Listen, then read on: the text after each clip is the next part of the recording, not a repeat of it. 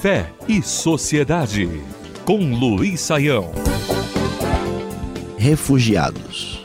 O mundo de hoje, apesar de todo o seu progresso tecnológico e por todos os avanços que existem nas diversas áreas do saber na realidade contemporânea, é um mundo vergonhosamente marcado por diferenças gritantes. As diferenças entre países muito ricos e países muito pobres, países onde nós temos um nível de vida considerado pelos padrões do Índice de Desenvolvimento Humano elevadíssimos e há lugares no planeta onde existem opressão, fome, perseguição, injustiça social tremenda, e essa realidade tem produzido nos últimos anos, em pleno século XXI, a cifra de mais de 40 milhões de refugiados no mundo todo. São pessoas que, por causa da sua condição religiosa, da sua condição racial, por causa da sua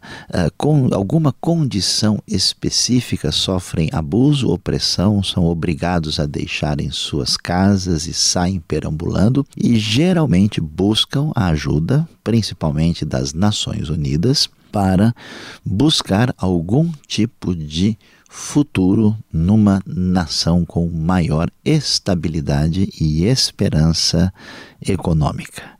Nos dias em que tanta gente fala tanta coisa a respeito de Deus e de amor ao próximo, alguma coisa deve ser feita em favor de tanta gente desesperada e sem destino. É necessário algum tipo de pressão sobre os governos opressores, é necessário alguma forma mais expressiva de acolhimento, mas talvez o desafio maior para tais pessoas, como por exemplo os haitianos que recentemente têm chegado ao Brasil na esperança de ter algum tipo de futuro melhor, é muito importante que haja uma atitude adequada da população residente do país que promete esperança futura para os refugiados, é necessário que haja alguma atitude adequada. Nos países chamados desenvolvidos, o racismo, a xenofobia e a discriminação fazem parte do cotidiano de tanta gente. Aqui vale a pena citar a velha e antiga sabedoria do livro sagrado. Quando abrimos em Êxodo capítulo 23, o segundo livro do Antigo Testamento, lá no versículo 9 de Êxodo 23, a Bíblia nos diz o seguinte: Não oprima o estrangeiro.